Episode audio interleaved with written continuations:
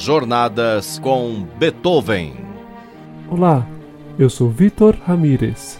No programa de hoje, A Nona Sinfonia.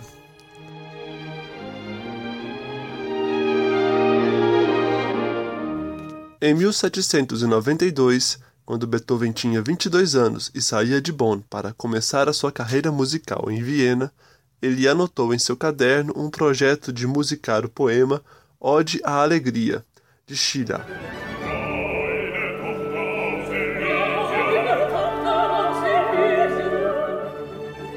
Outros compositores tiveram uma ideia parecida. Schubert, por exemplo, também escreveu sua Ode à Alegria. No entanto, Beethoven só concluiu essa obra aos 54 anos de idade, em 1824. Sua relutância em musicar esse poema pode ser explicada nesse seu testemunho. As poesias de Schiller são extremamente difíceis para o músico. O músico deve saber se elevar muito acima do poeta. E quem o pode com Schiller? Com Goethe é bem mais fácil. Talvez Beethoven atribuísse tal importância a Schiller, e em especial para a Ode Alegria, por causa do significado político do poema.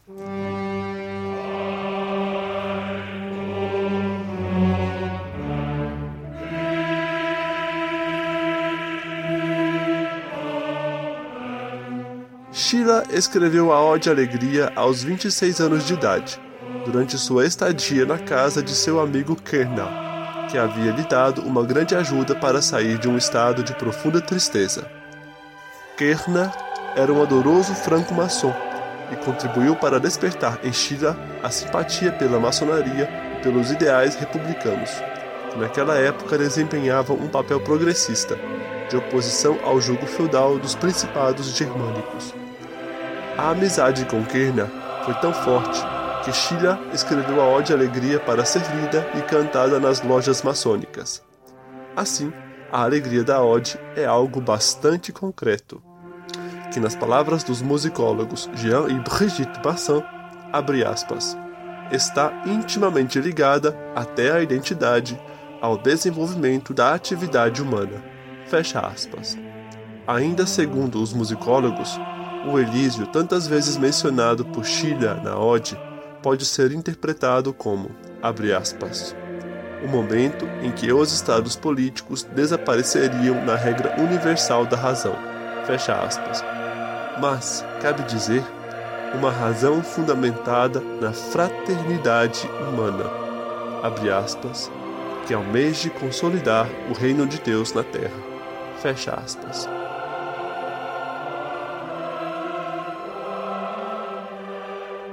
Se nos lembrarmos dos incômodos que Beethoven causou às classes dominantes de sua época, tendo quase rompido a cabeça do príncipe Lichnowsky com uma cadeirada, essa interpretação da poesia de Schiller certamente interessou ao nosso compositor, que jamais aceitou qualquer tipo de dominação social.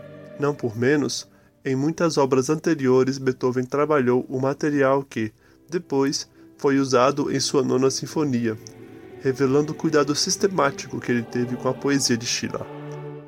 A melodia da nona sinfonia, por exemplo,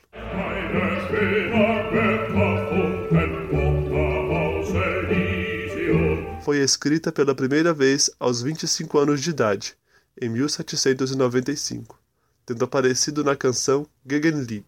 Wüsst ich, wüsst ich, dass du mich lieb und wert ein bisschen hieltest und von dem, was ich für dich nur ein hundert Teilchen fühltest. Segundo o musicólogo Ortleb, a origem dessa melodia pode ser o folclore alemão.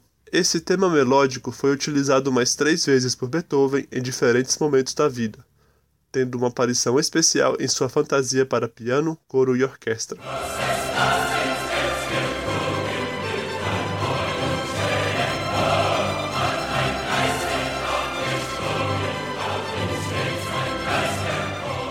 Uma formação similar à da Nona Sinfonia.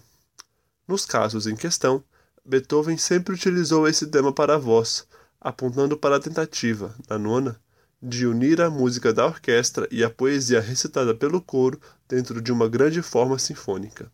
Tudo isso indica o tanto que a Nona Sinfonia foi pensada, trabalhada e almejada por Beethoven, sendo praticamente a síntese de toda a sua trajetória musical, expressada em um poema que traduz a vontade de libertação do jugo feudal.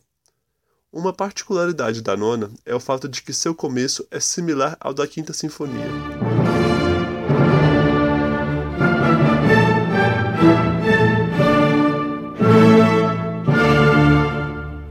pois ambos carregam uma tensão indefinida e uma escrita bastante original. Vamos ouvir o primeiro movimento da Nona Sinfonia de Beethoven, uma música bastante conturbada que ele escreveu no ano de 1817, em um momento muito difícil.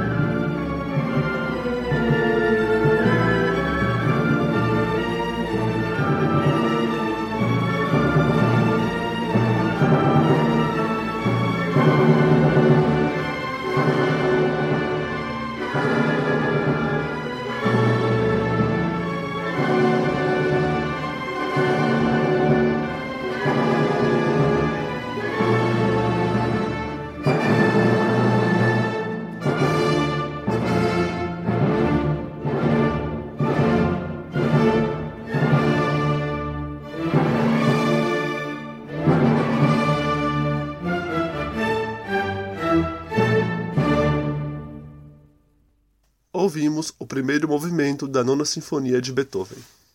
Além de todo o significado épico da Nona Sinfonia que tratamos na primeira parte deste programa, ela também pode ser vista como um retrato de Beethoven. Aliás, nosso compositor escreveu na partitura o significado de cada um dos movimentos enquanto meditava sobre onde inserir a Ode Alegria de Schiller. O primeiro movimento pode ser visto como retrato de sua vida e de sua personalidade, expressando sua perturbação e sua luta em se fazer artista em oposição ao mundo hostil. Sobre colocar a ode alegria nesse movimento, Beethoven escreveu: Não! Esse remeteria à memória de meu estado desesperado. Já o segundo movimento, com seu ritmo ternário que imita uma dança grosseira, representaria seu humor, que estava presente mesmo nas situações mais adversas. Quanto a inserir a ode nessa parte, Beethoven escreveu logo no começo da partitura. Este não. Isso seria apenas uma farsa, só que um pouco mais alegre. Encontremos qualquer coisa de mais belo e feliz. O terceiro, com sua harmonia mais lenta e doce,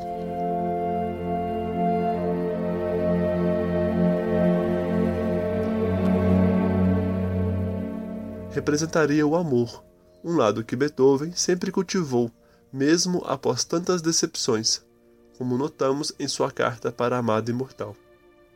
Pensando se introduziria neste movimento sua ode à alegria, Beethoven escreveu logo no começo da partitura. Este também não. É demasiado terno. É necessário encontrar algo mais vivo. Ao se negar em inserir a ode à alegria em qualquer um desses três movimentos, Beethoven finalmente optou por escrever mais um movimento que rememorasse todos os anteriores, vertendo-os nesse grande júbilo humanista que é a nona. Dos três movimentos iniciais, o terceiro é o que mais lembro da ode. Vamos ouvir o começo desse movimento.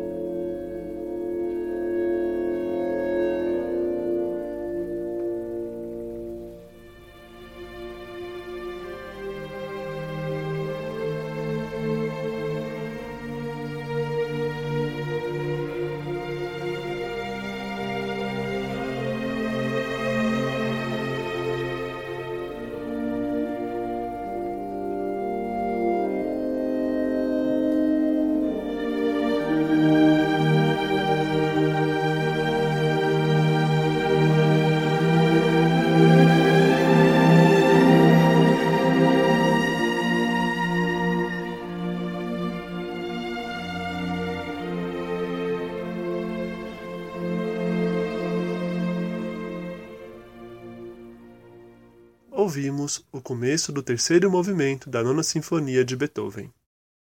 Agora, finalizando o nosso programa, vamos ouvir o último movimento da Nona Sinfonia.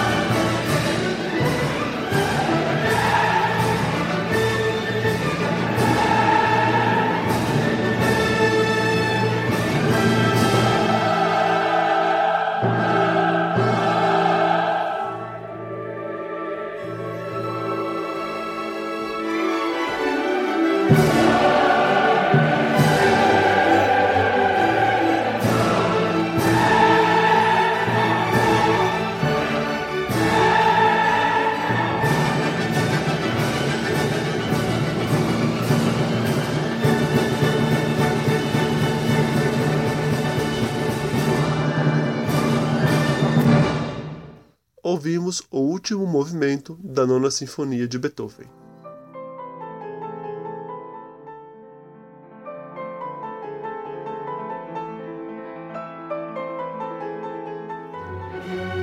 Em Dresden, durante a Primavera dos Povos de 1848, o compositor Richard Wagner militava junto dos revolucionários, que exigiam a final deposição da monarquia e haviam depredado toda a cidade.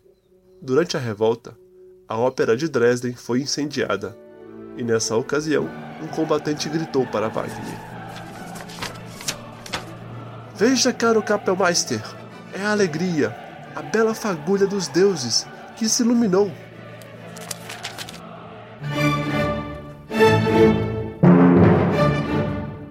Durante a composição da Nona Sinfonia, um contemporâneo disse a Beethoven: Ah, se eles soubessem o que você pensa em sua música.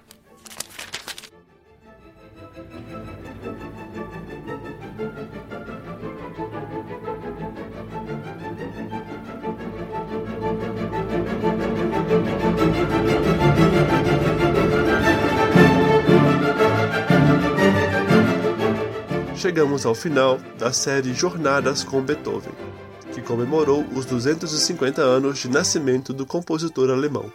Todos os 24 programas da série podem ser acessados no site jornal.usp.br,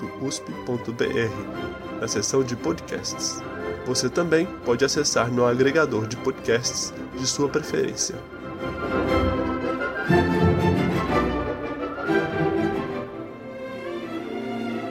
Roteiro, montagem e apresentação: Vitor Ramírez.